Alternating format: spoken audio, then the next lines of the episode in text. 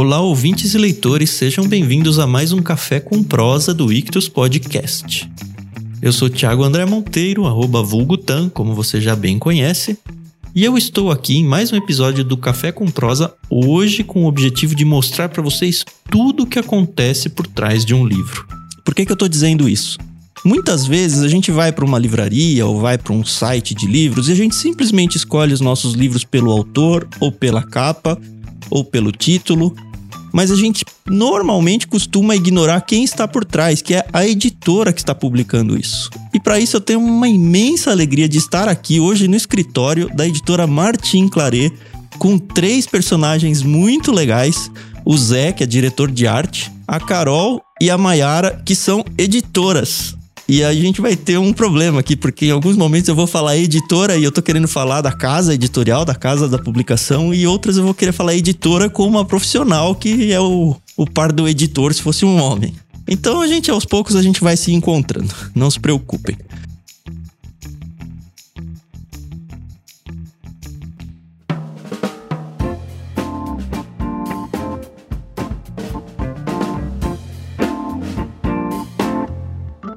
Mas, primeiramente, queria dar as boas-vindas aí. Tudo bem com você, Zé? Tudo certo, e você? Tudo bem. Como é que é a, a seu dia a dia aí dentro da editora? O que, que, é o trabalho de um artista editorial? O mais comum é, é o trabalho de do projeto gráfico de miolo de um livro, que vai desde a criação da página, escolher a fonte, o, o que vai entrar e a, e a capa. Então, isso é o, o, grosso, mas tem muitas coisas que envolvem também. Material que é de divulgação, a gente faz é, coisas de brinde, mas o grosso é, tipo assim, o texto chega, uhum. a ideia é pesquisar também. Antes de, na verdade, de começar qualquer trabalho, a gente pesquisa bastante o tipo de livro, que época que foi feito, é, para que público que vai ser feito. Então, a, a gente tenta pegar o, a mensagem do livro para passar para o projeto gráfico e para a capa, né? Então a gente pesquisa imagens, pesquisa fontes, como vai ser montado. Aí a partir daí se desenrola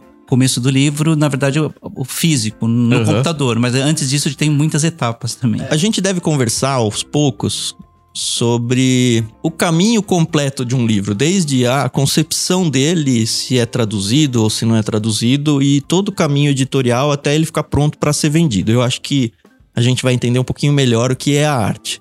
E aí eu não sei qual das duas quer conversar com a gente primeiro, ou a Mayara ou a Carol, mas com certeza as duas vão, vão falar. Então, bom dia para vocês. Bom dia, Tiago. Bom dia, pessoal. Obrigada pelo convite, primeiro, para participar aqui do podcast. Bom, o trabalho do editorial, ele antecede um pouquinho o trabalho da arte, né? Uhum. Porque a gente precisa primeiro selecionar o material, né? O texto que vai ser produzido. E aí depois que a gente conversa com o Zé para falar, olha, esse texto que chegou, a gente vai lançar em breve e precisamos da capa do projeto gráfico e tem que ser assim assado, então antecede um pouco, às vezes alguns anos, né? Porque tem encomenda de tradução, contratos, direitos e toda essa essa parte burocrática também. E tudo isso tá dentro do trabalho do editor aí como um todo. No nosso caso, sim. Acho que até a, a, a escolha do título também. É. Quer dizer, antes disso, o que, que qual livro vai ser feito. Aí, na hora que você escolhe o livro, aí você vai atrás de todo esse processo de quem vai traduzir, que texto que vai ser colocado de introdução. Elas, elas vão atrás de profissionais que vão que são especializados naquele autor, então eles vão fazer um texto de introdução falando sobre a obra, uhum. sobre o autor. É bem complexo, assim. É, tudo começa basicamente com pesquisa de domínio público, é, que é o tipo de livro que a gente lança. É, os livros que estão entrando no mercado, né? Todo ano mais autores é, viram domínio público e a gente meio que tenta casar, assim, às vezes o, o que tá entrando com o nosso público, se eles gostariam de ler. Uhum. É, trazer. Tem muita coisa nova que o mercado brasileiro não tem ainda tradução, né? Uhum. Ou até mesmo brasileiro, né? Livro em português, tudo, mas a gente tenta procurar essas coisas diferentes para oferecer, né, pro leitor. Coisas sempre adicionando coisas novas ao catálogo. Mas eu queria voltar algumas casas no jogo editorial aí, porque a gente que conhece o mercado editorial, a gente tá falando e já todas as peças se encaixam, né? Mas ah, eu tô supondo que o, que o ouvinte aqui tá. Eu não sei nem direito o que, que é essas coisas aí que a Mayara falou de direitos autorais e de domínio público. É, eu queria primeiro tentar construir na mente de um leitor comum O que é uma editora? E por que, que tem tanta editora diferente? O que, que faz com que seja necessário não ter uma, sei lá, um grande órgão, seja ele governamental ou não, que decide ou publica tudo que se é possível publicar, mas a gente vê, ah, tem a editora A, a editora B, ah, essa editora eu gosto mais por causa disso ou por causa daquilo. Vocês conseguem, acho que o pessoal do editorial talvez consiga enxergar um pouco mais esse todo e, obviamente, tentar levar é, essa resposta para dizer: olha, a Martin Claret ela se posiciona no mercado aqui. É, então, eu acho que a Martin Claret, ela, ela nasceu do senhor Claret, né? E eu acho que da vontade dele, de, do gosto pessoal dele também, incluído, né? Porque, primeiramente, ela publicava muito livros do Holden, né? Que era um amigo pessoal do seu Claré, tudo. E Você tem ideia da época, mais ou menos disso? mil. Nos anos 70, É. 60, 70, Se- 70. Ah, não é tão antiga a editora, então. né? não, não, não é. Assim, é- com essa linha editorial é mais recente, né? Essa que a gente segue agora, assim. E como ele sempre gostou muito de Vitor Hugo, de- dos, dos clássicos, acho que foi meio natural pra ele ir por essa linha, assim. Como entrou nessa linha de clássicos, que são os- os basicamente os livros em domínio público, a gente segue essa linha até hoje, assim. Até hoje. E o que, que é uma linha editorial? Você consegue explicar isso pra um leigo? Carol vai contar pra gente. Bom, a linha editorial basicamente o que caracteriza o que que a editora vai publicar, né? O estilo de O livro. estilo de livro. Então, por Certo. isso que eu acho que a gente tem bastante variedade de casas editoriais. Uhum. Porque, por exemplo, muitos leitores é, entram em contato comigo querendo enviar um original que ele escreveu, né? Um texto original dele próprio. E aí o texto, às vezes, é sobre direito, que é uma linha editorial que a gente não publica. E aí eu sempre explico. Uhum. Você diz um texto acadêmico mesmo, Isso, um texto direito. acadêmico de direito. Eu falo, bom, você deve procurar uma editora que publique essa linha editorial, que trabalhe especificamente com esse tipo de texto, porque foge totalmente do nosso catálogo, né? Até de conhecimento mesmo editorial, né? Então, por isso que eu acredito que seja importante o leitor, eh, facilita para o leitor até saber aonde encontrar um livro que ele precisa, né? Que editora publica aquilo, se é ficção, é, se é autoajuda, se é religioso, se é de acadêmico, medicina, o que for. Então a linha editorial é que vai guiar o processo de publicação de um livro. Tá. E aí a Martin Claret, ela se posiciona claramente nos clássicos. É necessariamente de direitos livres ou não? Hum, não necessariamente. A gente começou nos últimos anos a adquirir alguns direitos de autores vivos, né? Ou recentemente falecidos. Na verdade, a nossa linha maior é de ficção clássica, né? E aí o que eu queria saber nessa parte dos direitos autorais, e eu pergunto isso meio que como leitor mesmo. Eu percebo que tem muita editora que começa que vai para o domínio público. É óbvio que eu entendo isso, mas eu queria que você explicasse pra gente por que que o domínio público talvez seja mais fácil, pelo menos mais barato. E eu não sei se eu tô falando uma grande bobagem ou não, mas é uma impressão, pelo menos do lado do leitor, que de fato isso existe. E o fato de existir isso também aumenta, no meu ponto de vista, a concorrência, porque qualquer um pode pegar um livro em domínio público e publicar. De, de fato, o domínio público ele acaba sendo uma, uma via mais barata, assim, por assim dizer, para a editora, porque a gente não tem que comprar o direito do livro. E também o domínio público ele te dá uma liberdade maior de não, não mexer no texto, porque isso, isso não existe, mas de mexer no estilo do livro, é, como que o livro vai sair, que formato, porque muitas vezes os autores eles têm muita voz nisso, os autores é, vivos, né? Eles têm muita voz nisso. Ah, eu quero a capa tal, eu quero isso na capa, eu quero esse formato, eu quero capa dura. E o domínio público não, assim, é- nós somos livres para trabalhar em cima daquele texto. E a única coisa que a gente é, paga o direito é a tradução. Mas ainda assim, a gente tem tradutor que dá muitas opiniões sobre o livro tal, sobre. Principalmente, é, tradutor muito especialista no autor. A questão do Freud, assim, livros mais. Sei meio que tem acadêmicos. Duas assim. especialidades importantes aí. A primeira é, como você falou, do próprio autor do livro, e a segunda é da língua, né? Porque língua, muitas vezes as pessoas pensam que é só no inglês, mas não, vocês têm várias coisas no russo. Sim, sim. E, enfim, tem todas as línguas do mundo aí pra se correr Sim, atrás é. e acredito que seja um profissional muito, muito específico e Sim, qualificado, é, né? Na questão do russo, assim, que o nosso profissional é o Oleg, né? Oleg Sim. Almeida. Ele dá até dica pra capa, assim, a falar, ah, tem essa cena no livro que ficaria legal na capa. Então a gente, a gente escuta bastante, assim, mas o domínio público dá essa liberdade. o Dostoiévski não vai reclamar que tipo de formato a gente vai fazer. Então acho que para as editoras isso acaba sendo uma coisa mais não barata, porque o livro inteiro É, é muito custoso, mas é, é- essa etapa do esse trâmite de ah, adquirir o direito, às vezes um direito estrangeiro, às vezes tem que tem muito contato com o autor, é, às vezes tem umas dificuldades, essa questão de pagamento, tudo isso isso meio que é eliminado assim. O que que define o que que é domínio público ou não hoje em dia? Existe uma regra muito Existe, clara existe uma lei, isso? né? Ca- Cada país tem a sua. Uhum. No Brasil, são todos os é, livros de autores falecidos há 70 anos, Uhum. mais um ano. Então, por exemplo, sei lá, o Dostoiévski faleceu há 70 anos. Certo. Quando fizer 71, a gente pode publicar. A gente no Brasil, mesmo ele sendo russo, quem Me- manda é a sim. legislação brasileira e Isso, não a é. do autor. Não, é do Brasil. Os livros de domínio público, eles têm um- uma coisa, não sei se é boa, mas tipo assim, é mais ou menos uma venda já garantida, porque eles são livros muito conhecidos. Também. é. Então tem um pouquinho, se você faz uma edição bonita, porque a concorrência é grande. Então, o que define é a arte no caso dos domínios públicos. Eu não vou só falar a arte, não, a tradução também. É, então, eu, eu queria falar esse ponto como experiência pessoal mesmo. Eu amo, amo Dostoiévski. Amo. Faço leituras tanto em livro físico quanto livro digital. A gente consegue chegar no Kindle, por exemplo, e baixar um livro de graça ou por cinco reais. Tem muita Toda opção, a né? obra dele. E eu comprei o livro, então não é pirataria. Só que aí eu vou ler, eu falo, meu Deus, que- quem que traduziu isso? O Google Translator? Tem E eu muita não obra que é assim. duvido. É, capaz. Então, a, a tradução acho que é o principal. Tudo bem, a, a arte e o projeto gráfico, você tem um livro bonito na mão, é, pro, pro leitor é satisfatório, é gostoso. Mas assim, isso, se ele ler o livro e ele não gostar da tradução, emperrar a leitura, ele nunca mais vai comprar um livro daquela editora, porque ele sabe que aquela tradução não vai ser boa. Então, acho que a tradução é o principal fator. Fora a tradução, você tem aquele, tipo, por exemplo, tem ah, os nossos livros, eles eh, a gente utiliza de a introdução, ela esclarece muito o que que você vai entrar na história. Você sabe sobre a vida do autor, o co- em que condição aquilo foi escrito, tal, que fase. Então, assim, todo esse conjunto, é, aí você fala, nossa, legal, gostei de ler. E é um, quando você lê um livro e é gostoso de ler, porque a tradução não, ela não, não fica bem, né? pesada, É. flui a leitura.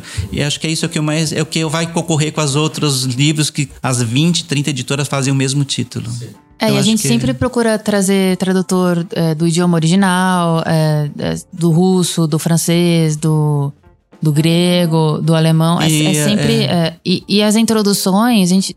Quase todos os nossos livros têm uma introdução, um prefácio. Sempre algum especialista na área, assim. Ah, na literatura russa, na literatura Que grega. ajuda o leitor que a se ajuda, ambientar, né? Porque tem muito livro que é, assim, são livros complicados de ler, assim. Platão, essas coisas assim. é- né, não sei quem tá já na área, assim, mas são livros mais complicados. Próprio Freud, né, são livros mais densos, assim. Então a gente sempre procura trazer esses especialistas pra. E querendo ou não, isso gran- engrandece, engrandece a obra, né? É, a edição fica, fica mais atrativa, né? E a gente tenta fazer também a tradução, tipo assim, o Dosto- Dostoiévski sempre é o Oleg, mas acho que só tem um livro aqui, né, o Oleg, que fez a tradução. Então, quando você tem o mesmo tradutor fazendo os livros, você tem uma, você tem uma sequência, né? Você não quebra, você pega, se você faz um livro de autor que por cinco tradutores diferentes, cada livro vai sair diferente. Não tem o mesmo Estilo, é. estilo.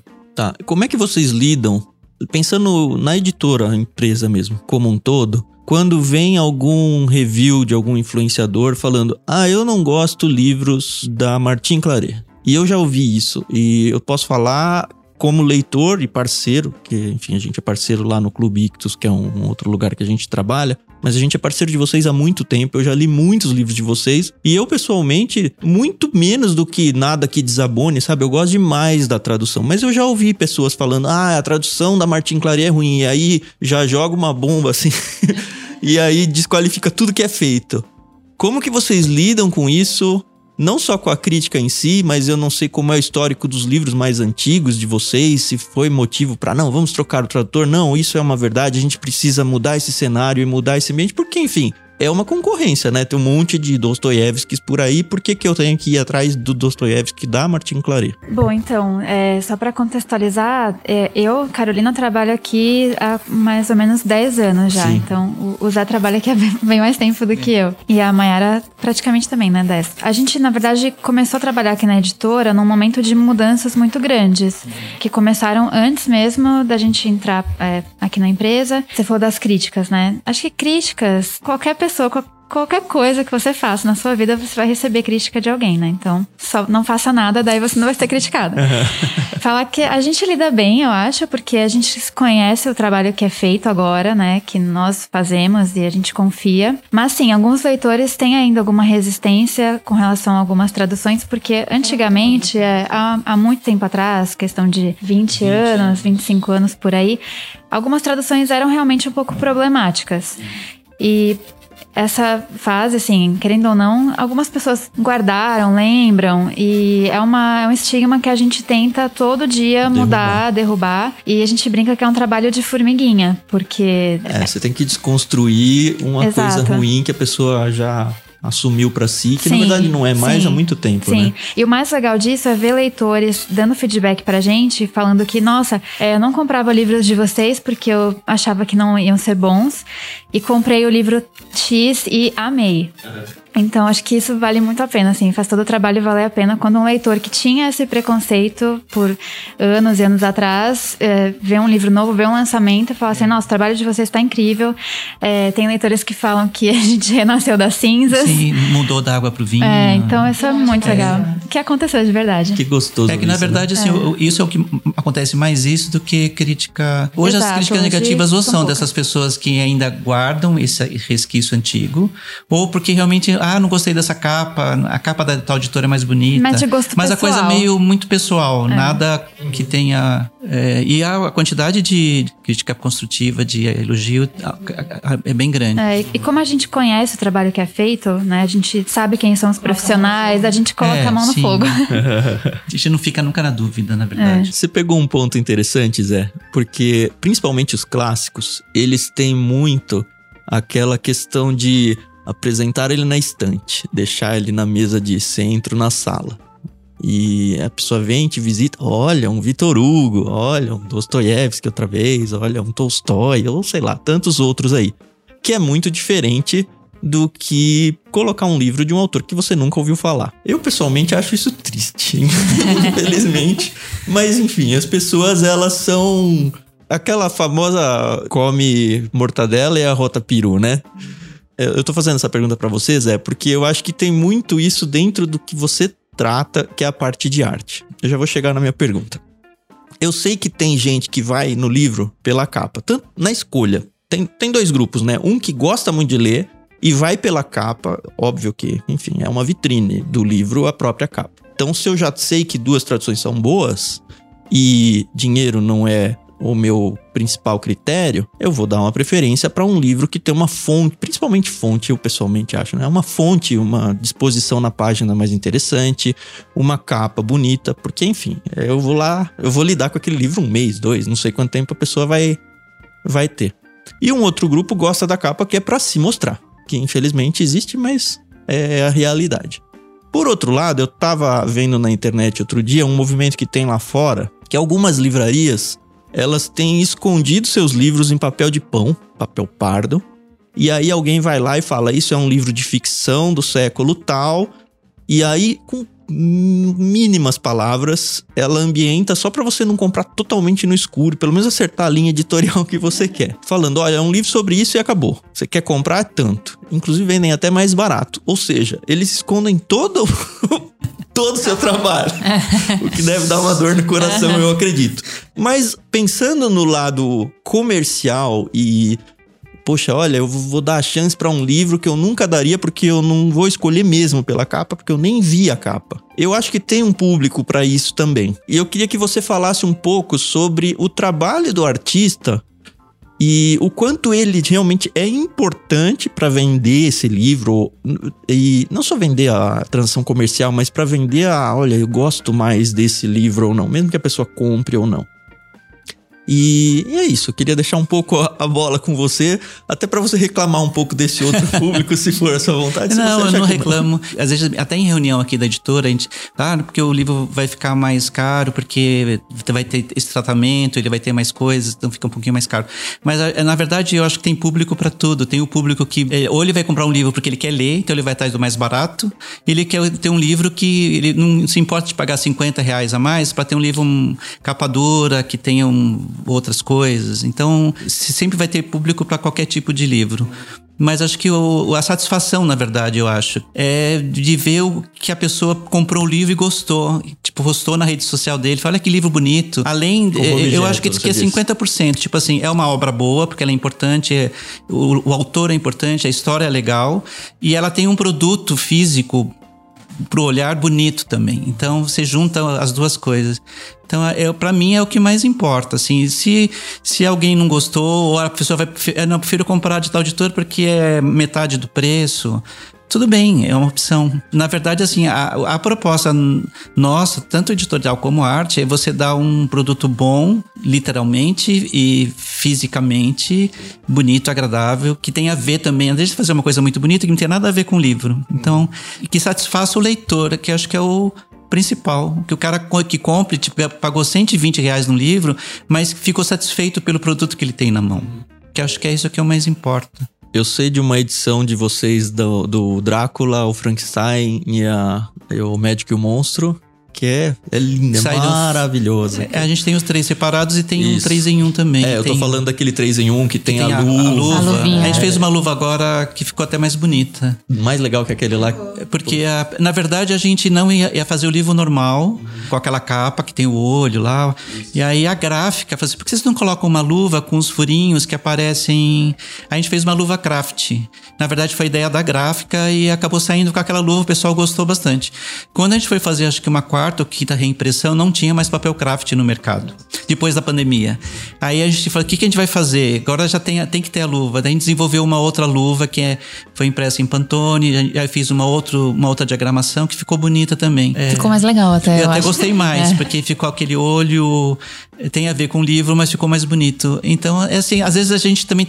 A gráfica às vezes dá umas ideias pra gente. Dependendo do material que eles têm disponível, né, a gente está sempre também em busca assim de ah, qual é o tratamento gráfico que chegou novo, é, o que, que vocês têm para esse livro. A gente pensou numa ideia mirabolante. Normalmente a gente chega com umas ideias bem mirabolantes e aí a gráfica fala não tem como fazer aqui no Brasil e não tem como Vocês importar. fazem tudo no Brasil. Tudo no Brasil. E aí não tem como importar, a questão da importação tá bem complicada agora. A questão do papel tá bem complicada agora, é de papel comum até para miolo. Então é um diálogo bem bacana entre a editora, né? O editorial e a arte E o comercial. e o comercial e a gráfica também. É que na verdade, assim, a gente quer fazer uma coisa bonita, mas a gente tem, tipo assim, é, trabalha dentro de um orçamento, a gente não pode extrapolar muito.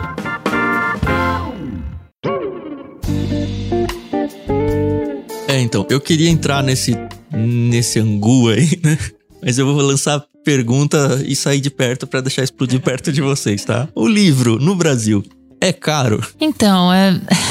é que assim, a gente mora num país que tudo aumenta, né? Tudo tem imposto. O livro, o papel do livro não tem imposto, mas é, são várias etapas, várias coisinhas que vão adicionando ao, ao valor, assim. Assim, é, é, é um pouco mais caro do que lá fora, obviamente. Mas. Não, não tô nem querendo uma comparação Brasil fora. Uhum. O que eu quero dizer é, é caro para o brasileiro, entendeu? É, eu acho que Para tem livro de, de consumo de um brasileiro médio, assim. tem inúmeras possibilidades, né? Tem livro de todo gosto, assim. Do, do próprio domínio público tem livro de 5 reais e livro de 90, do, do mesmo autor, o mesmo, o mesmo texto, tudo. Assim, depende do que a pessoa tá disposta a pagar, assim, do, do que ela quer ter, assim. Porque meio que emendando com, com a sua a pergunta anterior do, da beleza do livro e tal, a gente tem que inovar porque a gente concorre com o e-book, né? Sim. E hoje em dia uma boa tradução também tá no e-book. Então acho que um livro mais atrativo, a pessoa tem vontade de ter em casa, mesmo que seja pra mostrar que ela tem um Vitor Hugo, alguma coisa nesse, nesse sentido.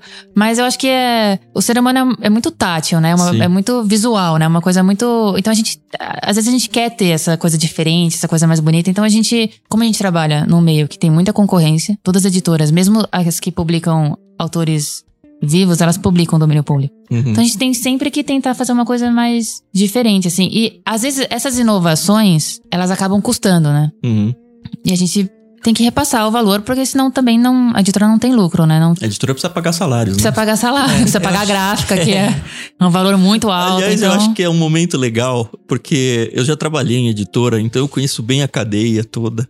Mas até você trabalhar numa editora, você não sabe o que é a cadeia do livro. E aí você vê um livro, o quê? 80 reais? É, você fala papel, como que negócio? papel custa?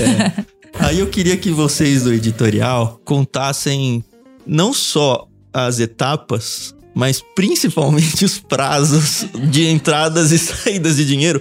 Pensa assim, ó, a gente se juntou aqui e quer publicar um livro. Vamos pensar, nós quatro aqui, vamos abrir uma editora? Vamos. A gente vai publicar um livro de domínio público. Então a gente não vai ter o problema de direitos autorais. Aliás, não, vamos complicar ainda mais. Sem domínio público, tá bom? Com direitos autorais. Sei lá, descobriu um autor novo africano que bombou e não tem no Brasil. E aí a gente quer chegar lá e falar: olha, vamos lançar esse livro até o momento em que esse dinheiro entrar no nosso caixa tá bom? E é isso, conta quanto dinheiro a gente precisa ter agora, como que a gente precisa investir, quais são os, as etapas e os custos que a gente vai ter e qual é a estimativa de retorno para chegar lá. Quais são os eventos, a ordem dos eventos aí? É, primeiro é, é o contato, né, com, com o representante. E aí tem. é, A gente geralmente paga um adiantamento pra editora que tem o direito lá fora. Certo. A gente pode até dar até o exemplo do, de um que a gente vai lançar agora, que é o Castela. É um livro novo, chama Castela. E o autor é, o autor é coreano. Aí, bom exemplo. Então, o primeiro contato é. Geralmente, quem tem os direitos, geralmente, né? Às vezes é o próprio autor, mas geralmente é a editora original do autor. A editora coreana tinha os direitos. Então, a gente tem que entrar em contato com eles. É, eles pedem um adiantamento, o que é legal, porque você só paga o resto depois quando o livro começa O a resto andar. quanto? Porcentagem, assim. Depende, assim. Às vezes é 10% do valor da capa, às vezes é 7%. Ah, você já tem que saber quanto vai custar o livro. Sim, antes de é, existir sim. Ah, o livro nada. é R$ 59,90, é 10%. De 59,90 vai pra. Pra qual tiragem? Você também já define antes, não? É, definir antes. Geralmente a gente lança 3 mil. Mas às vezes tem a editora que fala, não, eu quero 5 mil pra cima. Então, tem, tu- tem tudo isso. Tudo você tem que ver o que, que a editora. Tá, a conta Original. começa então 5 mil unidades Cinco mil- vezes 60 reais, vezes quanto? 10% que você 10%, falou? é. Isso aí é só pra pagar pra editora Pra editora dona, original, a dona do direito. E ela é. já recebe ali já. Eu só, ó, vamos fazer Não, um ela, contrato? não, não. Então ela recebe o adiantamento. Vamos supor que o, o, valor, o valor dessa obra é 4 mil dólares pra você Ah, adquirir o direito. Também, é, É. dólares, né? O valor é 4 mil dólares. Daí a gente fala assim, ela fala, ó, mas eu, eu recebo um adiantamento de mil dólares. Os outros 4 mil, você vai me abatendo Conforme a conforme vai vendendo. É meio que fica mil reais de crédito, Crédito, e aí é. depois que passar esses mil, Você tem que começar a pagar. você começa a pagar. Exato. E- Mas de cara já saiu mil dólares. Mil dólares de antes, cara, é. Só porque eu tive a ideia. Exato. E eu E não é- tô falando de funcionários não, trabalhando não, ainda. não, não. Não, isso acho que eu nem sei qual adicionar aqui. Não, tudo bem, mas vamos lá. Então tem esse valor inicial que é você, você paga o, o- esse, esse direito, esse adiantamento, Aí eles te dão o texto em coreano. texto em coreano. Daí você vai caçar um tradutor do coreano. Às vezes você já Se tiver tem. uma ilustração do original do livro, aí você tem o direito autoral da ilustração Tem também. tudo, vê- é do texto completo. Tem ah, um- uma introdução de alguém, aí geralmente vem junto, ou às vezes você tem que fazer um outro contrato com essa outra pessoa. Tudo depende de- do contrato do autor com, com a editora dele, né? Com a editora coreana, do, core, do, do autor coreano com a editora coreana. Aí esse, de, é, esse texto em coreano chega e você faz o que com ele? Aí a gente tem que pro- procurar o tradutor do coreano. E aí a gente paga por lauda. O que, que é isso? A lauda, ela varia um pouco, mas é, no geral ela é são 2.100 caracteres Uhum, com espaço. Certo. vezes o valor. Então, são 2.100 caracteres, aí vamos supor que o tradutor cobre 40 reais a lauda. Certo. A lauda é mais ou menos uma página de um livro, num jeito bem grosseiro, é, né? É, mais ou menos. É. É. E que vai depender da da diagramação É, também, sim. mas é, é mais, mais ou pra menos. não sacanear o tradutor, Isso, de você é. pôr uma fonte 3 e falar: Exato, olha, eu tenho só é. cinco páginas pra É. você traduzir. né? É, co- como É. São, as, são os caracteres, então é sempre aquilo, né? Por mais que a, a, a fonte esteja de 12, 14, é sempre Isso. aquilo, são os toques. é. Então ele vai fazer a tradução inteira, no final a gente vê quantos caracteres deu e faz a conta de 2,100 vezes o valor dele. Certo. E aí vai uma bica aí. E aí Esse tradutor já, também só vai receber só quando o livro for vendido, né? Não. Ah, tem que não, pôr não, dinheiro não, não, não, o dinheiro é antes. Ele, que ele já entregou o trabalho. É, tá certo. Mas geralmente vocês fazem um contrato A também. gente faz um contrato. Tem tudo é claro contrato. que o valor pode ser parcelado, né? Porque ninguém tem esse caixa, assim, para todos os livros. Mas é parcelado, sei lá, três meses, quatro é, meses. o, quanto ele topar, assim. Tem gente que, que topa muitas vezes, tem gente que não topa. Quanto tempo um tradutor demora pra. Ah, depende, assim, de, seis meses a um ano, assim. Um ano? Dependendo da obra. É. Tá bom, Ou a gente É. pegou um coreano aí. Vamos to- é- é É. eu tô tentando, assim, rápido, vocês estão né? me vendendo a ideia da gente Tá. montar uma esse, editora. Esse coreano, ele tem umas 300 páginas. 400, 400. É, uns três meses. Foi rápido Três, até. quatro Tá, meses. é. se ele falou foi rápido com três meses, chutou, vamos dar seis meses numa É, média. é. Então a gente já gastou os mil dólares lá do adiantamento, Isso, que é. ainda tô devendo mais quatro. Que eu vou pagar lá na Isso, frente. que você vai pagando conforme Eu vai paguei vendendo. o que, mais ou menos, pra esse coreano aí, pro, pro tradutor do coreano? Ah, uns 20 mil reais, mais ou menos. Mais 20 mil mais aí. ou menos, é. Tá bom. E lembra que a gente vai publicar 5 mil unidades desse mil unidades. livro aí. Então foi mais 20 mil reais É. que eu paguei, seja parcelado ou não, tá muito longe É. do dinheiro que eu se vou receber vendeu ou dele. não, você pagou. É, é, porque é o trabalho do Exato, tradutor. é. Tá bom, então já foi aí, aí pelo menos foi em reais, vai. 20 mil. É. Às vezes a gente encomenda a capa fora. A, a arte, A essas arte, coisas. é. E aí Tá o. Zé monta. O Zé monta. A gente fala, ah, eu quero, é, eu quero um desenho X na capa. A gente encomenda, isso dá em torno de uns dois mil reais. Dois mil reais também pra pagar Pra igual pagar ao o tradutor. É, ele, ele recebe na hora, ele entregou, recebeu. Então já foi mais d- 20 mil, mais 2 mil, mais mil, Tem mil a dólares. revisão da É. tradução também, não sei se esse caso foi Então, feito. aí Tá, tem aí a a- gente já tem o texto traduzido Texto traduzido. e o desenho da, da A capa, né? é. A ilustração da capa, tá bom. O Aí tem a preparação do texto. que, que é isso? Que a preparação é a- como se, diz, como se fosse a primeira revisão. Certo. É um especialista no idioma também vai pegar o texto Que também é especialista coreano. coreano. É, tem, que, tem que ser. é. Outro. Outro. Tem que ser vai outro. pegar o texto traduzido, o texto original, o livro original e vai meio que fazer uma comparação dos dois textos. Isso é mais pra ver se o tradutor não pulou parágrafo, se não se não tá muito absurdo alguma coisa, se Ele vai É. criticar o trabalho do tradutor. Isso, e se tiver ruim, ele vai apontar e a gente vai ter que lidar com o tradutor? e falar, olha, isso aqui tá assim, assim assado. tem um risco do tradutor, do Preparador. copydesk, o preparador Uhum. aí. Ele fala: olha, tá, Tá. horroroso. Tem, já aconteceu. Procura outro tradutor. Você faz Sim. o que com o primeiro tradutor? Devolve meu dinheiro? Não, Você pagou você e pagou e já outro. era. É risco nosso fazer isso como É. editora? Risco nosso, Meu é. Deus. Depende, porque a gente já teve alguns problemas desse tipo e a gente teve que mudar o nosso contrato de encomenda com o tradutor. E aí o tradutor, se a preparação apontar que o texto está impublicável ou que o tradutor tem que revisar aquele material, torná-lo publicável. Se ele não tornar publicável, ele tem que devolver o dinheiro que a Isso faz parte do contrato se- de segurança do Exato, nosso lado. Mas tem sim. editora que não faz isso. Tem editora que não faz isso. aí Mas não normalmente faz depois de ter se dado mal uma vez. Sim. Como a gente tá Exatamente. abrindo a editora, a gente não sabe disso A Isso gente que é ainda. importante É. os contratos. É, tá bom. É, Continua. depois de sofrer algumas vezes, a gente se respaldou. E é difícil, né? Que você tá lidando com um ser humano Pois que é, é difícil você falar se o gosta. trabalho tá Ah, ruim. Como é que você fez uma é, porcaria é, dessa? É difícil, assim. é. Mas é que a gente tem que pensar no, no leitor também, né? Na- Sim. e aí tem a revisão. Ah, já não foi revisado Não, pelo outro? é, a revisão impressa. Essa foi a preparação. Ah, mas eu, não- eu já imprimi? Tem um custo de imprimir Não, aí? não, não, não. Ah, tá bom. não, a gente imprime na casa. Imprime Ah, na, imprime na é, impressora. imprime na- é. A diagramação foi feita na casa, então a gente não tá colocando esse custo ainda do salário do diagramador. Tá. Mas Aí- seria uma coisa na, na área de Sim. artes ali. Aí tem o projeto gráfico que a gente pagina o livro, faz a primeira impressão do livro inteiro. Aí é- vai, vai ser feita uma revisão. No sulfite comum mesmo, só pra ver É, como quatro, fica. né? Vai duas páginas por cada página Certo. e aí o revisor português, o- ele faz uma revisão, sempre tem mudançazinha. A gente faz duas revisões. Bate emenda. Mas vamos fingir que nenhum de nós trabalha com arte, então a gente não sabe fazer essa, ilu- essa ilustração, essa aí. Você tem que pagar alguém que. que diagramador. um diagramador. Que aí at- atrapalha um pouco, porque, tipo assim, você vai ter que mandar pra essa pessoa, a pessoa ela, ela vai fazer fora, ela vai demorar, tipo, uma semana, dez dias pra te entregar, coisa que aqui na editora, se você fizer, você faz em dois, três dias, você já perde um tempo. É, tá, daí- mas a gente tá começando. Mas você tem que pagar Tem que pagar. por página, É nem caro? sei. É não por é página? tão caro, É, mas geralmente é. por página, é, assim, não, não é barato, assim, não é uma, É um valor- custo a mais. É, um custo a mais, assim. Mas não.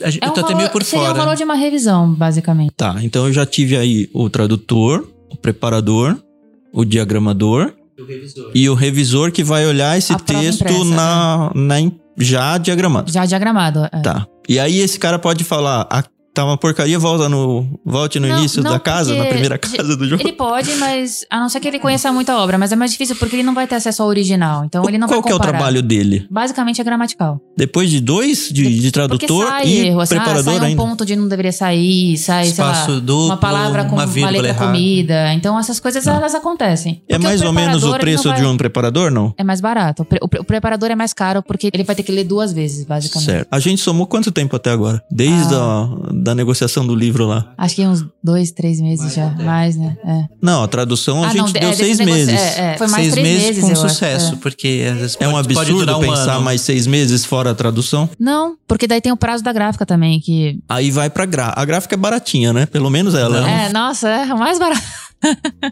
O problema vezes nem é só a gráfica, é o papel. Às vezes você tá com o, ar- o livro, você, você- você montou o livro, tá todo prontinho, os arquivos estão certinhos de capa, miolo, se tiver guarda, tudo. Aí você vai pedir orçamento. Então você pede orçamento para várias gráficas. Falando, eu quero 5 mil unidades desse Esse- livro. Aí, geralmente pede a gente duas quantidades, a gente passa para quatro, três, quatro, cinco gráficas, eles mandam o orçamento. Aí o comercial é que vai negociar qual gráfica que, na verdade, assim, conta o valor e conta também que tem gráfica que imprime coisa melhor. De um se a gente quer fazer capa dura, pintura trilateral, essa gráfica é melhor essas duas, não as outras. Mas óbvio vai ficar mais caro, né? Mas fica mais caro. Então, a, a partir de aprovado, a gente manda os arquivos para a gráfica. Eles fazem uma prova impressa de capa, miolo. A gente dá uma olhada, a última olhada aqui, a gente demora uns dois dias para isso. Se não saiu nada errado, alguma rodapé, alguma eu coisinha. já vi, nome do autor tá errado, umas Sim, coisas que é. você fala, não é possível. É, então é tudo, é tudo muito bem. é, são várias vezes que Várias são vezes. feitas. Você olha várias vezes o livro. E às vezes, tipo assim, já tá tudo aprovado, o papel não chega, não tem papel. Não tem papel no mercado, Então, né? tipo Isso. assim, a- a- o papel vai demorar uma semana, dez dias para chegar na gráfica. Então, isso vai é coisas que vão atrasando. E hoje, de- principalmente depois da pandemia, assim, antigamente se mandava um livro para uma gráfica, ela entregava 20 dias. Hoje é 45 dias. E aí tem um detalhe importante que é o prazo que você fechou no contrato quando você encomendou, quando você comprou os direitos da editora coreana. Então, a editora coreana Ah, você tem um compromisso com a, co- com a editora Tenho, falou, ó, você tem tenho. que publicar em tal prazo. Exato, porque eu tenho, vai, seis meses a partir do, da assinatura do contrato, é, é chutando, tá? Vai, um ano, um ano e meio pra publicar esse livro. Então eu tenho que estar com o livro Se não, impresso. perde o adiantamento e cada um vai pro seu lado e ele vende esse livro pro seu concorrente, é isso? Isso, exatamente. E aí perdeu tudo, tradução, com sorte você vai conseguir vender essa tradução pra quem, pro seu concorrente, pra pelo menos mitigar o seu risco um pouco. Então, por exemplo, aí depois de tudo isso, tipo assim, aí a gráfica vai entregar o livro. Ela entrega o livro aqui na editora, a gente tem um depósito aqui. Normalmente é os livros são entregues aqui. Tirando quando é para Amazon, às vezes vai direto para Amazon, mas normalmente chega aqui. Aí a gráfica entrega o livro aqui, aí a, a editora tem que ir atrás de transportadoras e para serem entregues nos, nos outros estados, nas lojas. Mas entregar clientes. quem? A gente tá Pras começando uma editora, mas É. como é que eu convenço Ah. uma loja pra ela É, você vender tem o que ter meu livro? um representante, pelo menos. Você tem que ter um diretor comercial e um representante que vai nas lojas. E É, aí, Isso é muito trabalho do comercial de fazer esse contato com as livrarias, apresentar a editora. Porque quando é uma editora nova, é muito mais difícil você. eu tenho 5 mil livros, aliás, eu tive que alugar um estoque também, né? Um local É, pra Exato. guardar guardar isso. o meu livro, tá bom. E você é uma editora nova, a, a cultura, a Saraiva não te conhecem. Porque por mais que seja venda consignada, eles têm que. Ah, é consignado, consignado mesmo? ainda. É, você só vai receber se você Como é vender. que funciona isso aí? Explica. Você só recebe se você vende. eu, é- eu dou o livro pra uma Saraiva Sim. e aí ela põe no, sei lá, A nas Saraiva- lojas dela, Exato. distribui. É, a Saraiva fala assim: eu quero 800 exemplares. Você Certo. manda 800 exemplares. Ela vai distribuir entre todas Pelo as menos ela fala que 800 ela quer. É, ela acha que ela vai conseguir vender 800. Esse- Ela tem um prazo pra vender esses 800. E se ela não vender, ela- o, que ela, o dinheiro que ela vender, ela paga. E o que, o que ela não vendeu, o que sobrou, ela devolve. Tá. O livro nosso ia custar R$ 69,90, né? Isso, é. Quanto que a Saraiva paga pelo livro, mais ou menos, assim? Ah, é, depende. Isso é mais com o comercial, assim, mas o comercial... Ela vai vender por R$ 69,90, Vai, né? Mas, mas- ela não vai me pagar R$ Não, 69,90, não, é claro. Não. A gente tenta lucrar um pouco em cima disso, pra não ficar só com o valor do, de tudo que foi pago. A gente faz uma conta, né? Tudo isso que, que todas essas etapas que a gente É pagou, lógico. é. a gente coloca no preço do, do livro.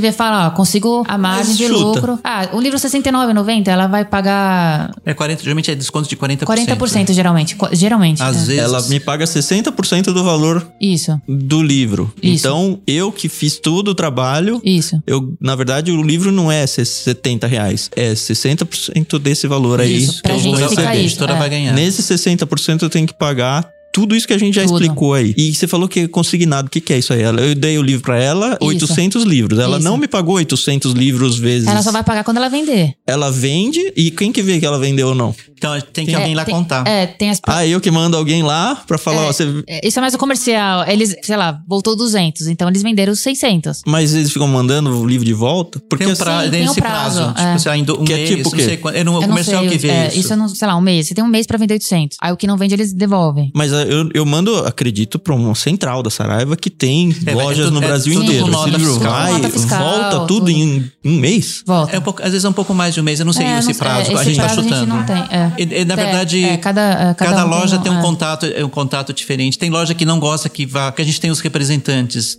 dos estados. Aí eu tenho que contratar pessoas Sim. cada estado do Brasil também. É, é, eles ganham comissão também deles na venda. Então a editora Quem tem- paga essa comissão é a gente? A gente, É, a editora. editora. É. Tá bom. E aí, então eles vão lá, a gente tipo, tá eles fazem a contagem. Tem, tem loja que não gosta Melhor que Bitcoin. eles, eles não querem, não gostam o representante vai lá contar. A loja quer contar. Então e tem, muita isso. falcatrua nisso, Às será? vezes tem. Ah, eu não- a gente não sabe, mas A gente não deve ter, né? Porque Que é Brasil, né? É, é uma coisa muito. Tem um lugar muito longe da gente, assim, pra. Uhum. Tá, e aí ele vendeu, ele me paga à vista, pelo menos, né? Não, é tudo Não, negociado. É, É 30, 60, 20 a 30, 90. 30, 60, 90. Da venda dela? Da venda. Ou não é nem da venda, né? A gente sabe que é, É. da, vei, da hora em que ele falou que vendeu, que É. pode ser Se um tempo depois da venda. se você conversar com o financeiro, você vai sentir. Mas eu tava ouvindo aí umas notícias. É. Eu tava ouvindo umas notícias aí outro dia que a Saraiva tá falida. Ou Ah. seja, pode ser que a Saraiva não pague, é isso? É, muitas editoras sofreram com isso quando logo que aconteceu. É que a Saraiva meio que tá. Ah, não, eu tô usando a caminhar. Saraiva como Sim, o é, exemplo, é. né? Mas eu corro o risco da, Corre. da pessoa não me Corre, pagar. E exato, acabou e vai pra justiça pra Sim, receber uma sim. parte disso. Uma É isso. parte, exato. Na verdade, o consignado não são todas as livrarias, tem livrarias que compram também. Mas agora, no caso da, não sei se foi a Livraria Cultura, a Saraiva, que eles daí eles não podiam mais comprar consignado, eles só É, podiam. teve isso também. o livro chegava e eles tinham que pagar. Isso já era uma coisa judicial. É, as editoras se reuniram Depois- e fizeram, estabeleceram que para tais players ele- o valor não seria mais consignado porque não estavam recebendo. E né? por que, que a gente não pode vender direto pro leitor? É custoso isso. Você tem que ter toda uma logística interna. A entrega, É, principalmente. o correio é caro, enviar pelo correio é muito caro. Aí o livro ficaria mais caro ainda. É melhor eu assumir É melhor o risco de um distribuidor. Aliás, eu posso também, não eu vender pra Saraiva, eu vender pra um distribuidor que Sim, vai vender acontece. Saraiva, Sim, cultura sim, e tudo sim. mais. E aí é um intermediário a mais que vai ficar com uma- um A pedaço a mais sim. da a minha editora não, não usa, usava isso, Usava, não usa mas, mais. é, não usa Mas é comum existir isso É no comum, mercado. é. Chama, a gente trabalhava com a Catavento. Quando eu comecei a trabalhar, entregava tudo na Catavento. Mas isso e porque vocês se tornaram né? grandes, né? Cresceu Se a gente muito for o número de começar hoje, Talvez eu seja sou mais um fácil distribuidor. fazer isso, é, usar um distribuidor, porque daí ele, ele como Ele tem o contato né? da livraria, ele consegue colocar seu livro lá, Isso pra publicar um livro. publicar um livro. 5 mil unidades. Cinco unidades, que é, que é pouco, né? Uma tiragem baixa. Quanto tempo demora pra vender 5 mil no Brasil de um livro desconhecido, coreano? Vai depender, também tem um custo que a gente não comentou aqui, que é o custo da imprensa. Como é um autor desconhecido, a gente vai ter que contratar um assessor de imprensa. Ah, que que fazer ele gente- conhecido. Exatamente, com a imprensa, vai fazer contato com o jornal, com revista, com o influenciador. Aí eu pago ou o assessor de imprensa, Isso, ou não, acho que é ou influenciador digital, que vai Isso. falar bem do livro. isso, tem que tem E eu também tenho que pagar o nosso salário, hein? Não Exatamente, não esqueça, por favor. E aí, quanto tempo então passou até a gente receber a primeira, vai, a última parcela da Saraiva, vai? De- e ó, eu vendi, que vocês falaram, 500, 600, né? 10% da minha tiragem, é isso? Já passou um ano e meio aí, fácil de tudo, né? E aí, depois desse um ano e meio, a gente se recupera um pouco desse dinheiro pra lançar o segundo livro? Isso. Ou a porque aí não funciona, uma editora não consegue viver. Então eu preciso ter, sei lá, cinco livros por mês? Cinco livros por mês vezes 18 meses. O ideal, na verdade, é que você tenha sempre um, um leque de opções e livros que, que a gente chama que puxa o leitor. Por exemplo, você vai lançar a Jane Austen. São vendas garantidas, basicamente. Então, o ideal é que você tenha um livro com uma venda garantida, que você sabe que vai vender. Daí, com esse lucro, você consegue apostar Nos outros. num livro que ninguém conhece. Porque é um risco, né? Um livro que ninguém conhece pode afundar, né? Mas um Dostoiévski, uma Jane Austen, você sabe que talvez demore um pouquinho, mas vai vender. Então, é isso meio que a gente tenta fazer também. chama da curva A do catálogo, que é o Uhum. que sempre vende, é o que vai segurar os lançamentos que estão menos conhecidos, né? Então, um autor coreano que ninguém conhece no Brasil, que é inédito, vai conseguir ser vendido graças aos livros dessa curva A.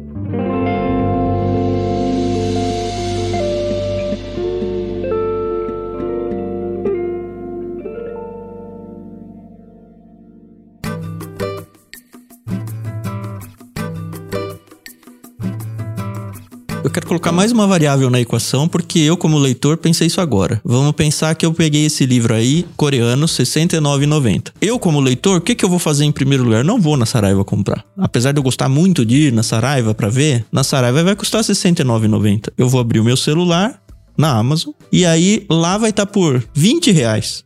25 reais. Que se eu fizer a conta aqui, é menos do que os 60% que você recebeu vendendo lá. Como é que funciona isso? Como é- que conta é essa aqui? Como que ele vende por 20 reais? Uma conta específica da Amazon, né? A, gen- a Amazon faz um valor completamente diferente de, da maioria dos, dos players nacionais. Né? Mas, é, obviamente, ela comprou de você, porque quem publica isso, mas você vendeu pra ela com 90% de desconto, ela provavelmente não tá tendo lucro pra poder ganhar dinheiro em outros produtos que não o livro. É um livro que eles chamam de. tem um nome chamativo que. É o boi de piranha? É isso? Mais ou menos. É um outro nome, mas seria isso que ele, ele vai chamar o cliente para Amazon para comprar outras coisas. Todo o nosso trabalho, então, virou boi de piranha da Amazon. E pior que vende, vende bastante. Mas beneficia o leitor. Ó, eu, eu, como leitor, eu vou pagar 25, por que eu vou pagar 70? Assim, tem uma linha Mas bem tênue, né? quebra a Saraiva. Exatamente. E se a Saraiva quebra, ela não paga a gente.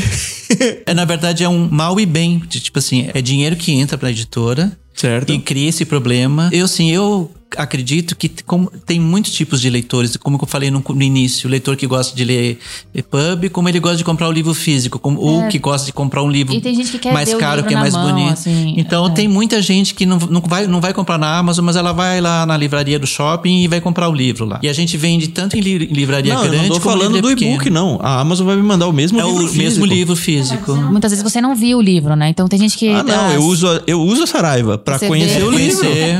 Ela é uma vitrine pra mim, mas eu não vou dar dinheiro pra Mas Saraiva. é, o que acontecia muito em Bienal, Bienal do Livro, Sim. o pessoal ia na, no estande pra ver o livro físico. Ele não comprava, depois ele entrava no celular e via lá na Amazon, tá tanto, eu vou comprar pela Amazon. Não é Mas ele depois, queria não, ver. é na mesma É, na hora. mesma hora. Mas ele queria ver como é que era o Isso. livro físico. Como é que a gente faz isso? Se eu tiver 100 mil reais hoje pra empreender, vale a pena? Dá, primeiro, dá pra lançar uma Uma editora? editora. Eu acho que é, É complicado, assim. Por isso que Quanto muitas tempo as pessoas têm que trabalhar? É, então, quanto tempo as pessoas donas da editora têm que trabalhar de graça? Porque cadê o meu salário aí? Agora a pergunta do milhão que eu, eu realmente quero que cada um de vocês responda. Por que, que você trabalha com livros?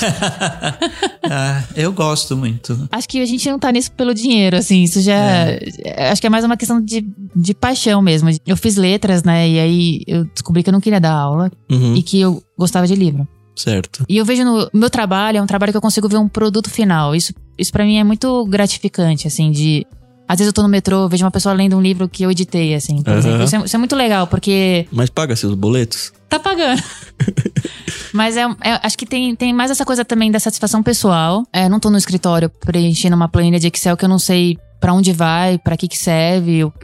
Entende? É um legado, né? É, um, é tem essa questão do legado. fim, é, né? é, e do produto. E, e de, de novo, a gente mora num país onde as pessoas não leem, né? Então a gente tá sempre num campo de batalha, assim. é, essa, essa luta de. Tem dias de desânimo, não? Tem, obviamente, tem dias de muito desânimo, assim. Quando você recebe um, um feedback, assim, louco, uma coisa muito chata, assim, a gente. Às vezes você se pergunta, né? Por que, que eu tô fazendo isso, assim? Por que, que, que. Onde isso vai dar, né? Mas acho que tem, tem, tem isso, assim. A gente, se o Brasil fosse um país de leitores, ma- muito mais do- do- dos que existem, eu, eu acredito muito que a gente seria um país muito melhor, né? Acho que é mais uma coisa de, Missão de vida. de missão. É, É, é. não, eu não quero fazer disso uma coisa de. Ah, de Voto de pobreza, tá é, fazendo. não, é, não é isso, assim. É óbvio Uhum. que o, o salário motiva você- sair. Obviamente, Sim. o salário te motiva a sair da cama, obviamente. Aham. Mas eu acho que essa coisa de, de ver a pessoa lendo, de. Do livro em si, assim. Eu sei, é, livro é uma paixão, assim. Então, criar isso, é trabalhar com isso, é, essa troca que a gente tem, desde a. Ah, como vai ser a capa, tudo. Essa coisa. Esse trabalho criativo é uma coisa, é uma coisa muito motivadora, assim. Então, acho, acho que é isso, assim. É um, é um trabalho que nunca é igual, né? Cada livro novo, mesmo que a gente vai re- é, é, é, mesmo que a gente vai refazer o mesmo livro que já existia, mas de um, de um outro jeito, é, a gente sempre tá fazendo uma coisa nova. E a gente não tenta não fazer, tipo, tem editora que você já vê a capa do livro e já você, ah, isso aqui é daquela editora porque ela segue uma mesma linha quase. A gente tenta cada livro fazer uma coisa totalmente diferente do que já foi feito. Então a gente, dependendo do autor, são linhas e coisas novas diferentes. Então é sempre, sempre tentar com novidade, trabalhando com E desafios. você, Carol? diferentes. Por quê? Eu concordo muito com o que a Mayara falou. Acho que a gente é, pensa bastante sobre isso. A gente sempre comenta, né? A gente tem mais ou menos a mesma opinião. Eu acho que envolve com certeza a paixão pelo, pelos livros, pelas histórias, pela ficção, pelo conhecimento e um pouco de, de loucura também. Óbvio. E essa questão que o Zé comentou da criatividade, para mim é algo que pesa bastante.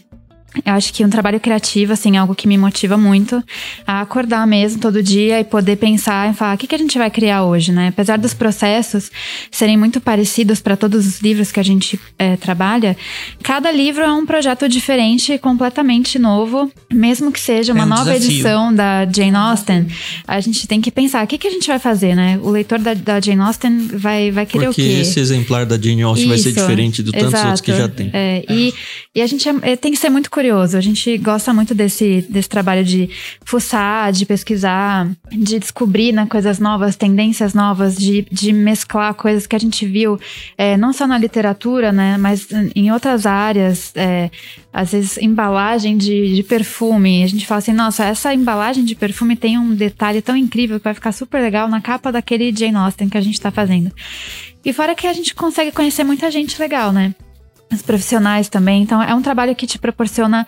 é, muita gente acha, quando eu comento que sou editora de livros, que eu leio o dia inteiro. As pessoas falam que é assim: que nossa, ou tem duas opções. Ou a pessoa fala assim: nossa, que legal, você deve ler o dia inteiro, então você paga pra ler. tem esse lado, e tem outro lado que fala assim: nossa, deve ser horrível. Você fica, né, quieta o dia inteiro lendo. Mas não, né, não tem nada a ver, é muito dinâmico, apesar da gente lidar Tem que muitas- achar uns cantinhos do dia pra conseguir ler alguma Exato. coisa. Sim. Exato, às vezes a gente não consegue Ler ler fora nada. da editora. É um desafio. Você é das letras também, né? Sim, eu fiz letras E eu também. queria fazer essa pergunta um pouco diferente pra vocês, é. Você é das artes. Você é até meio rude com as duas. Porque, como vocês duas são das letras, vocês estão reféns disso. Você, Zé, não tá. Você tem um monte de opções fora de editora ou do mercado livro que dá pra trabalhar a arte. Por que, que você tá no mercado do livro? É, Na verdade, a minha formação, eu fiz só arquiteto, fiz arquitetura. E na verdade eu não pensava que fosse trabalhar com livro.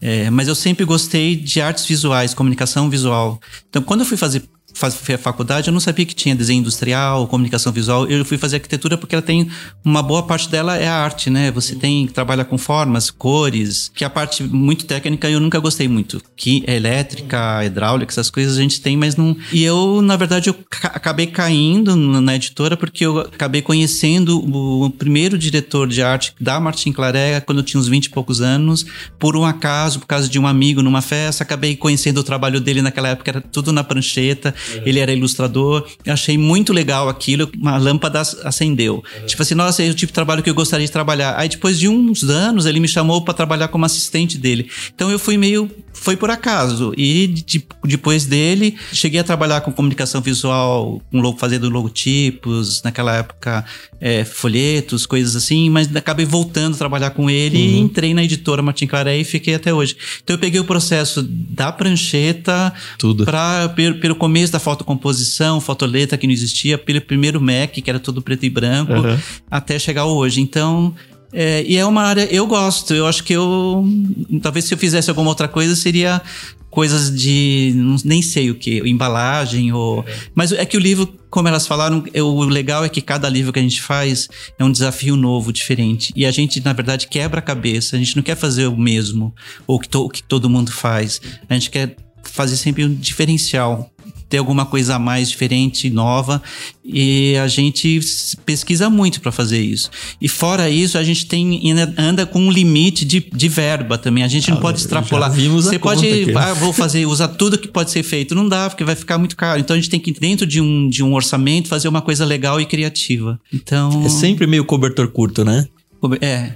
E, é o, e o gostoso, o mais legal é que a gente consegue ter uma obra bonita dentro desse cobertor curto que você falou, que é aí que a satisfação e o feedback das pessoas que hoje no Instagram, por exemplo, você, é, 90% das pessoas gostam, ficam satisfeitas, elogiam, sei lá, pouca gente critica, assim, tipo. E na verdade a gente, quando a crítica é meio gosto pessoal, porque na verdade não tem muito fundamento, tipo, ah, tá errado ou não ficou. Eu não sairia dessa área, não. Uhum. Talvez se, se alguém falar, ah, me fa- você pode fazer uma capa, de, sei lá, eu preciso de uma página com montar um negocinho. Aí eu faço. A gente faz, não é só livro, a gente faz coisa, é, pôster para a livraria, banner que eles querem adesivos para social livraria. não é só a área A gente também. faz rede social, faz os, todos os brindes, a gente que faz faz bottom, eco bag, marcador, é, cada vez é um jeito diferente. Eu, a Maiara, a gente faz. Então, é, a gente trabalha em várias, não, é, não fica só no livro. Uhum. Semana passada, uma pessoa me procurou na internet perguntando se eu tinha tal livro em PDF. eu entendo a situação da pessoa. Ela falou, puxa, eu queria muito comprar o livro, mas eu não tenho condições e tal, e você não, não tem um, esse em PDF. E aí eu digo para todo mundo, eu não tenho nenhum livro em PDF. Na verdade, assim, eu tenho alguns livros em PDF porque a gente lida com editora e a gente às vezes quer conhecer o livro antes. Aí é muito legal, né? Porque a editora tem que se precaver e ela coloca o meu nome, o nome da minha empresa, em marca d'água, que eu acho brilhante a ideia. Se bem que já deve ter gente que de algum jeito tira isso. Sim, se já dói no meu coração essa pergunta e dá vontade quase de xingar a pessoa, eu queria que vocês falassem um pouquinho sobre isso aí, porque, enfim, é uma realidade do brasileiro. É, há uns dois meses, mais ou menos, eu mandei. É, tava rolando num grupo de WhatsApp. Isso que era um meio cristão ainda, o que é mais, cri mais crítico ainda, mas enfim, eu não quero levar para esse lado. Mas tava rolando num grupo de WhatsApp um link para um docs no Google com, sei lá, centenas de livros em PDF da mesma editora. E, e a pessoa me foi legal, porque a pessoa me procurou, ela falou: "Você sabe se isso aqui é, é autorizado pela editora mesmo?" Aí eu respondi, eu falei: "Eu tenho 99,9% de certeza que não, mas dados que eu tenho contato com ela eu vou mandar. Aí eu mandei pro meu contato e falei: Isso não é de vocês, né? Aí ela me agradeceu e eu nem sei se a editora consegue fazer alguma coisa a respeito disso e eu espero que vocês nem falem isso, porque senão vocês podem dar ideias por aí.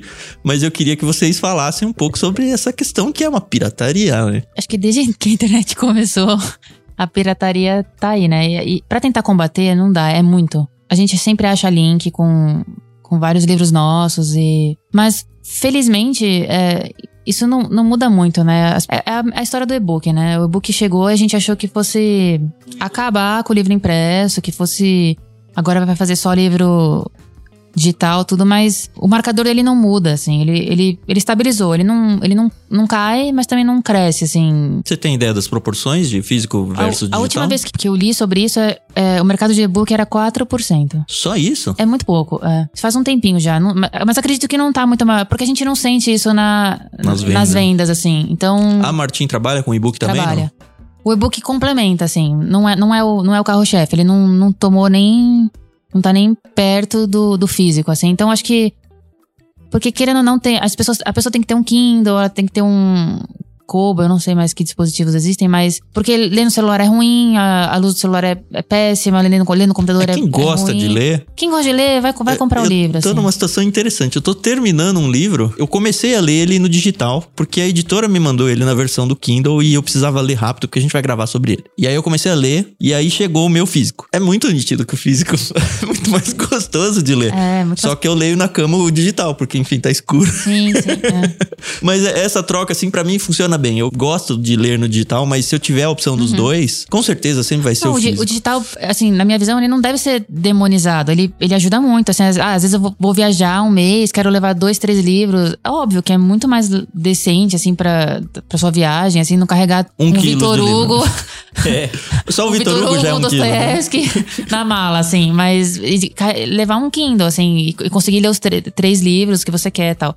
Eu acho que eu acho que tem espaço para as duas coisas. Eu acho que tem espaço para o leitor do Kindle. Mas e o PDF? Então, o PDF não, não tem muito o que fazer, assim, é, porque tem muito. A gente pode fazer a gente agora, pode né? Com a quem, quem tá das pessoas, aqui, exato, entender, é, o, ta entender o, o tamanho do, do buraco é. de ter uma editora e falar, poxa. Por, por favor, é, nem que você pague cinco reais no Kindle, mas pague os cinco reais no Kindle, sabe? Porque você, e às vezes o Kindle tá super. É, às vezes o né? EPUB na as outras. Ele é bem mais barato, muitas vezes, né? E ele é preparado para você ler naquele formato, né? Às vezes você vai baixar um PDF de um livro que tá sendo anunciado como um livro nosso e você tá baixando um livro horroroso que nem é nosso. Uhum. E ainda fala que a Martin Claret Isso, publica. ainda vai falar mal, porque tá tudo desconfigurado, tudo horrível, tudo quebrado.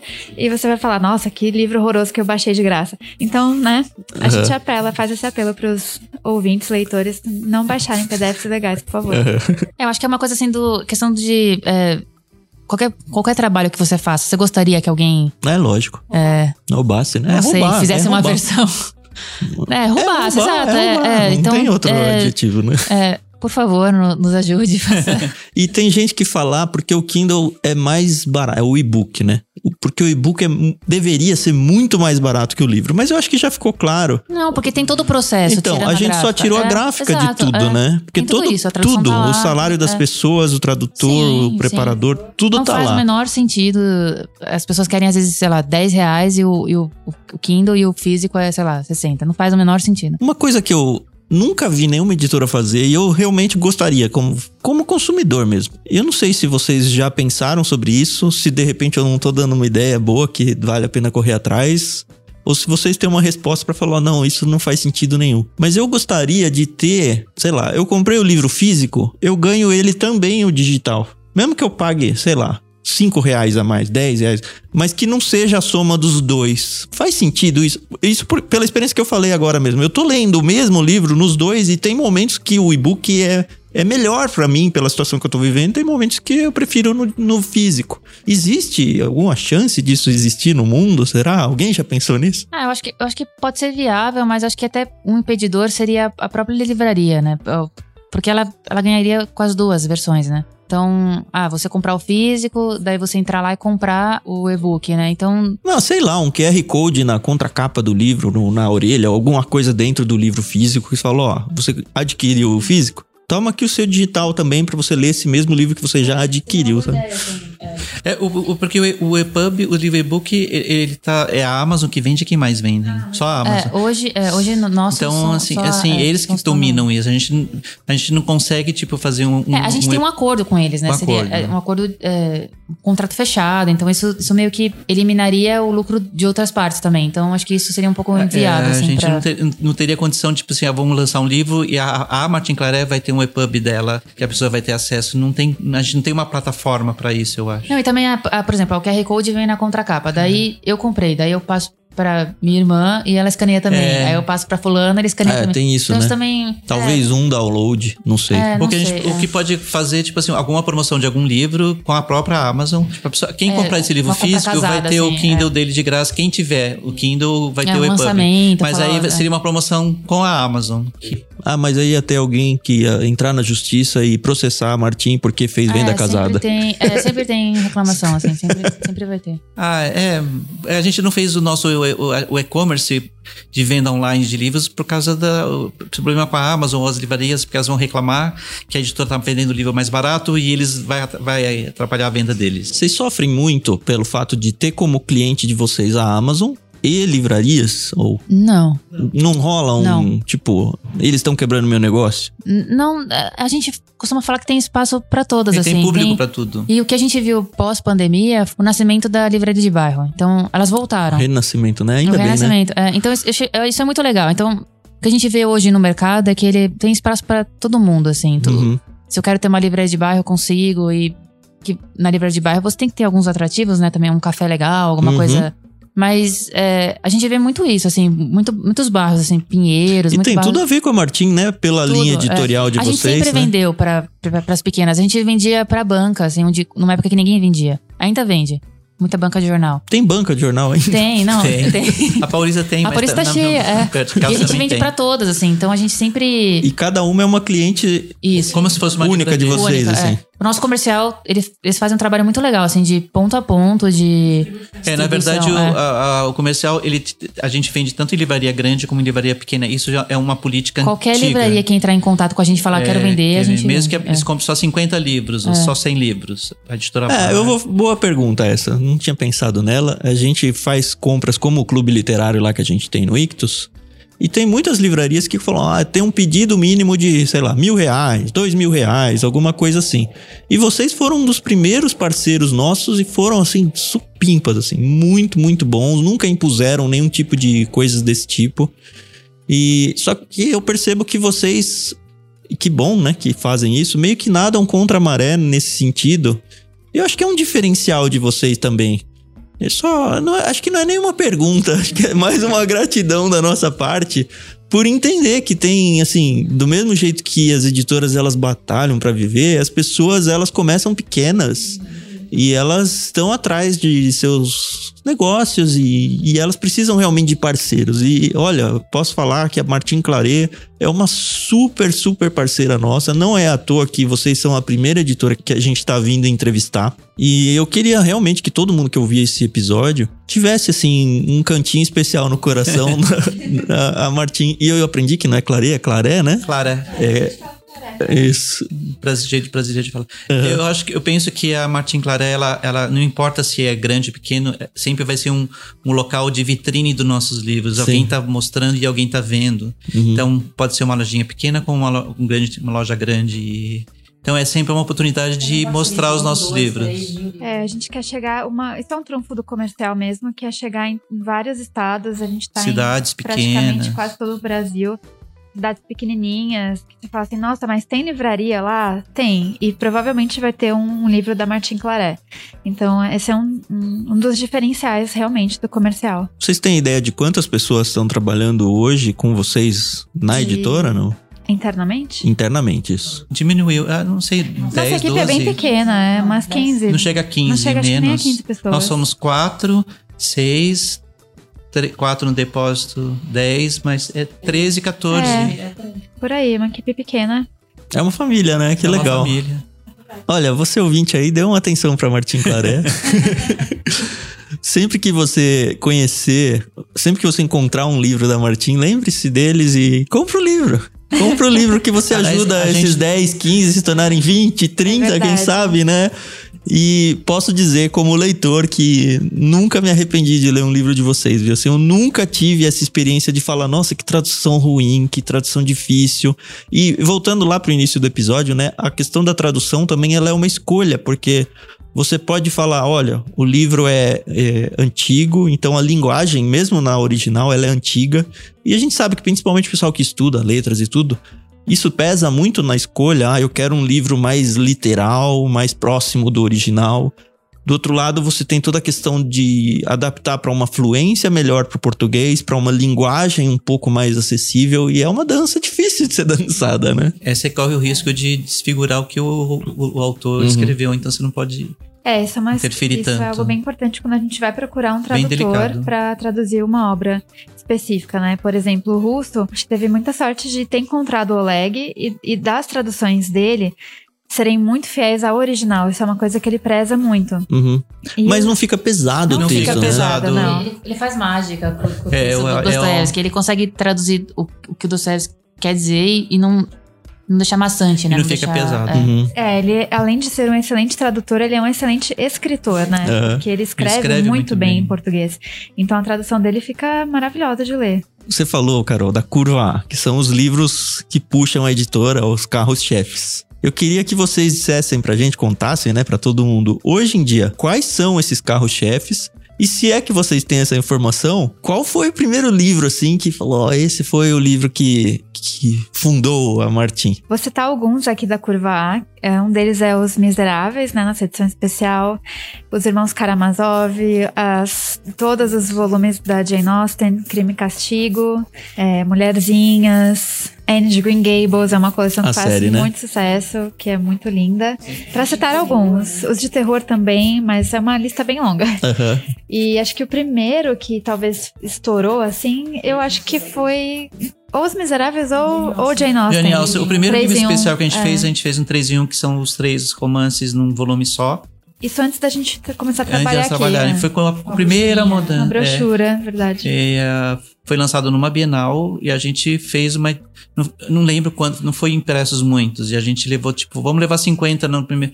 As meninas ligavam assim, olha, já acabou, traz mais 50. Porque ele, Qual que é esse livro? O, é, um, é um, a gente chama de 3 em 1, que são, é, era o Razão, Orgulho, Orgulho e. Ah, da Jane Austen. Jane? Austen. Né? E foi a primeira edição especial, assim. Uhum. E vendeu muito, fez bastante sucesso. Aí, a, por causa desse, a gente começou a fazer os outros. E o primeiro capa dura que a gente lançou nesse, nessa coleção, nessa cara nova, foi Os Irmãos Karamazov, né? Que, que também estourou. Foi aquela edição com a, a capa toda nevada, não? É, Isso, aí, da neve. Olha, eu- já rasguei a seda pra vocês, mas essa capa é tão melhor do que a capa atual. Por que vocês não voltam com ela?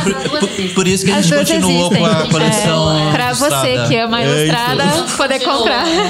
Não, eu tenho dela e o Crime e Castigo também. Nessa mesma É, a gente paleta aí, lançou, né? tá quase completa a coleção Aham. ilustrada agora. Depois, depois você dá uma É, eu vou, aqui. vou passar. É, o bom de vir visitar ao vivo é isso, é passar no show depois.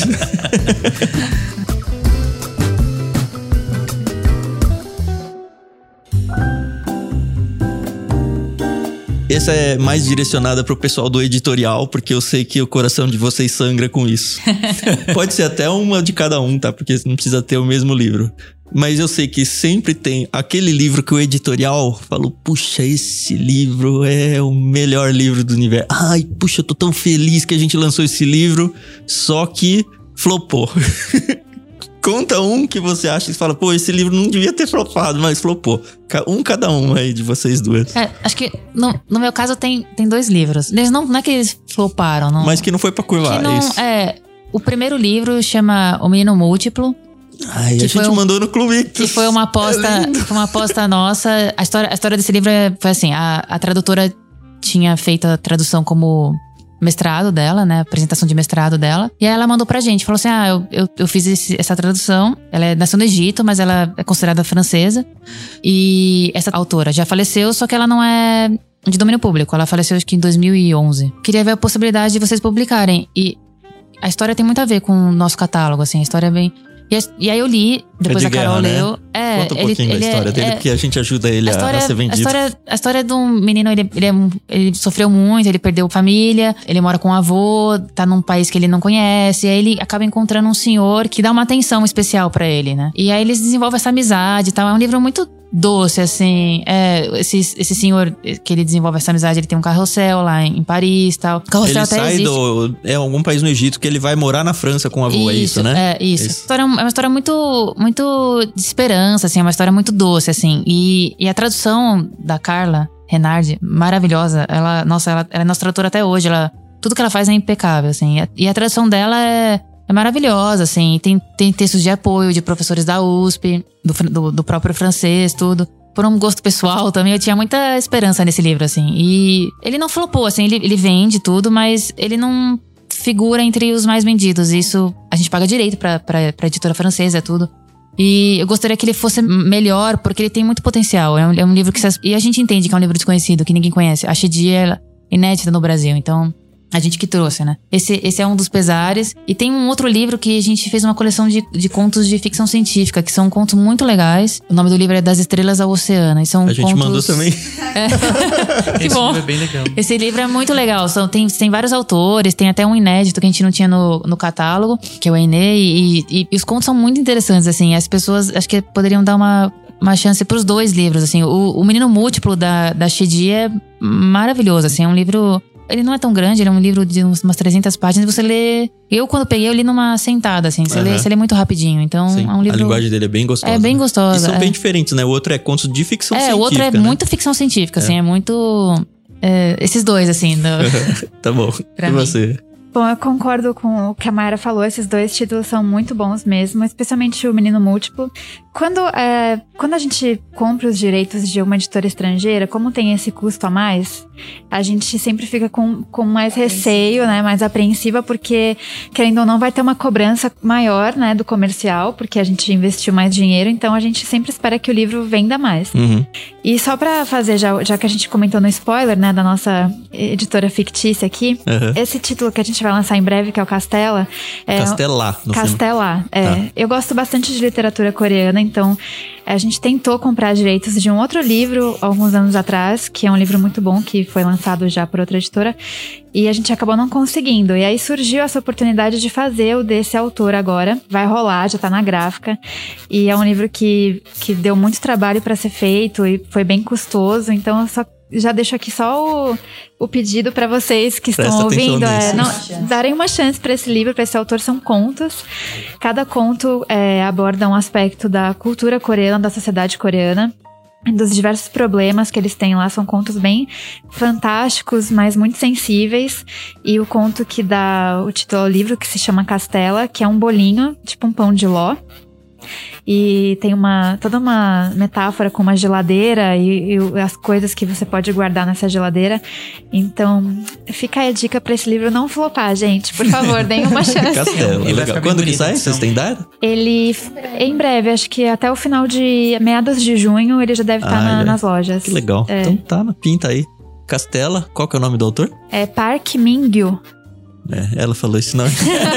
É difícil de guardar.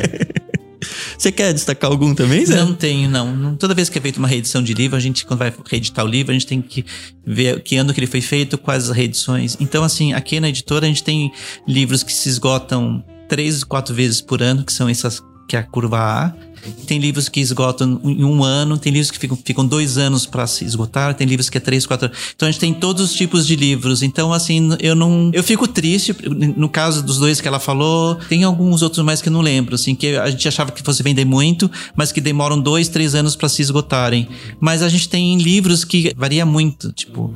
Então eu acho que um pa- paga pelo outro. Eu, lem- eu lembrei de um título agora que você comentou. É um livro que a gente lançou faz acho que uns 5, 6 anos já, que se chama Festa ao Ar Livre, da Catherine Mansfield. Ela é contista e ela é neozelandesa.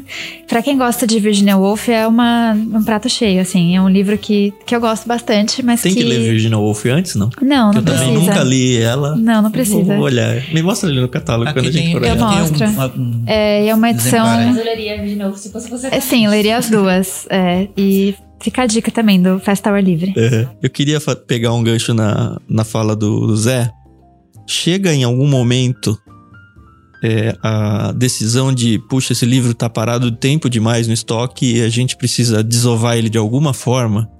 E o que que é desovar? É jogar fora? É queimar? É vender para reciclável? É como é que uma editora lida com isso? Ah, ah, ou a gente pensa em alguma promoção, saldo, mas a gente nunca se livra dos livros, a não ser que seja edições muito antigas que a gente não vá fazer de novo. Tipo, tem muita devolução quando se trabalha em Aí vem deteriorado. Às vezes vem deteriorado, às vezes vem livros que estavam lá há 10 anos, voltaram agora. Teve, a gente faz doação.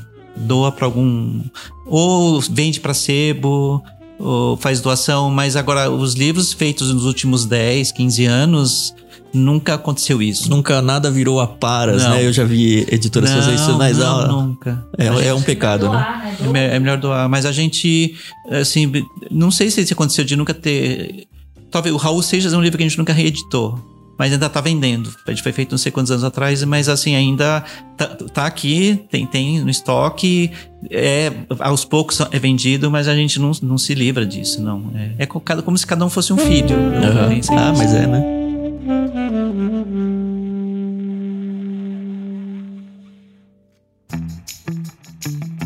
Bom, indo para os finalmente, para quem gostou desse episódio e quer conhecer um pouquinho mais de perto a Martin Claret, como que a pessoa tem que fazer, qual o melhor caminho, né, que a pessoa pode seguir para estar bem pertinho de vocês, não perder nenhuma novidade, melhor trajeto para lidar com a editora. Bom, o melhor trajeto para falar com a gente é pelo Instagram da nossa editora, arroba editora Martin Claré. A gente está em processo de refazer o nosso site. Então, o Instagram é o que está mais atualizado, onde tem os lançamentos, é, spoilers, tudo mais. Então, só seguir a gente no Instagram.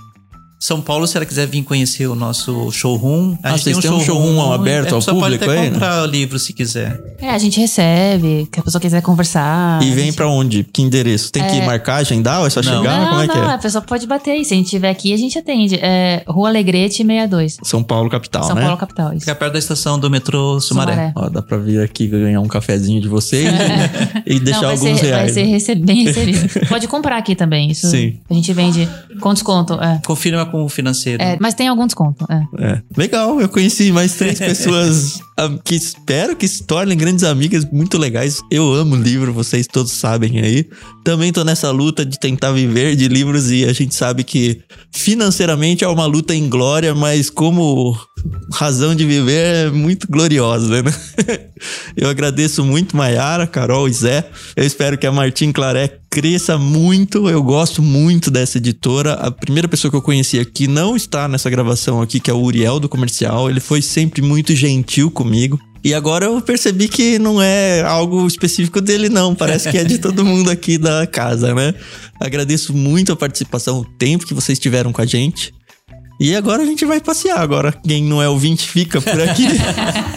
e eu que tô aqui no presencial, vou conhecer um pouquinho mais dos livros que eles têm expostos por aqui. Você talvez já conheça o Ictus Podcast e, na medida do possível, a gente vai trazendo também esse contexto de editoras mesmo para que vocês conheçam o que é de fato viver a experiência de uma editora e quando você for escolher o seu próximo livro, você dê atenção àquele logozinho que aparece normalmente na lombada ou na parte de baixo da capa. E até o próximo episódio. Tchau, tchau.